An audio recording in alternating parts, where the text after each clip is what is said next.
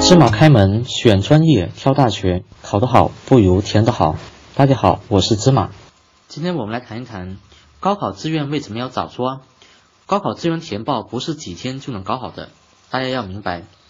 举个例子，以本科为例，考生一般需要填报一本、二本、三本，每一批次至少要考虑五到六所院校。加上有一定的备选学校，这样就可能达到十五到二十所。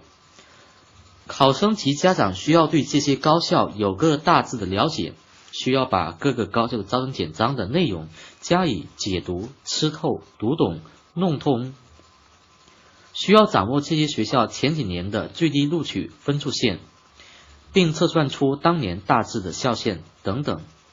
高考志愿要做到填得好、报得巧。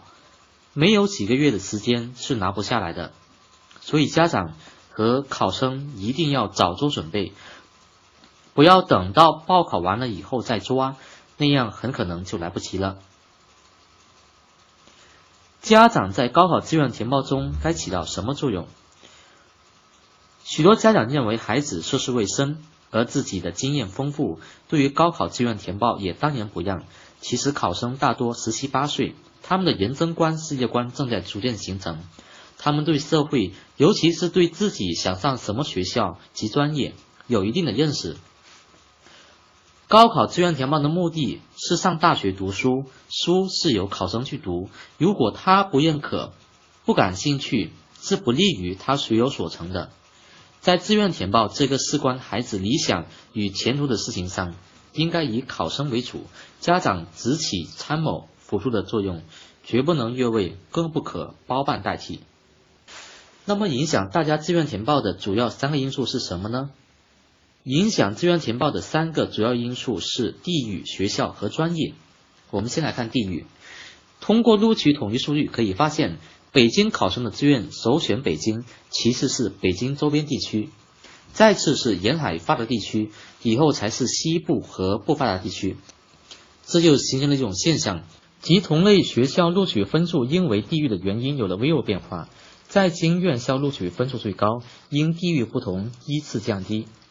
第二个，学校各校办学时间、隶属关系、办学特点、服务对象的不同，学校各具特色，一般将985工程、211工程及综合类重点大学和具有行业特色的重点学校划为本科第一批，将一般本科大学划为本科第二批。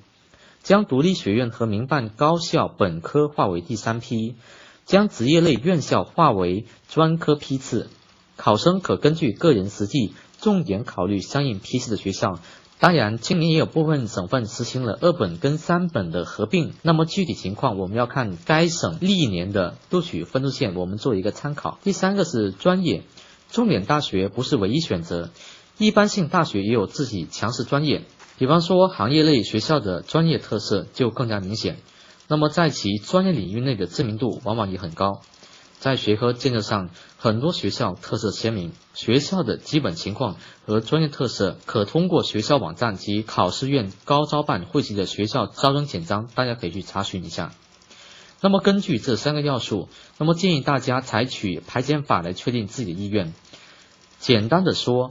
模拟考试成绩排名靠前，平时学习成绩优异，心理状态好，身体条件允许和职业志向明确，兴趣爱好广泛等综合因素都具备的考生，可以选择地域、学校、专业三个要素的综合，就是可选择自己所喜欢的地域和地域区内所喜欢的学校，以及学校内所喜欢的专业。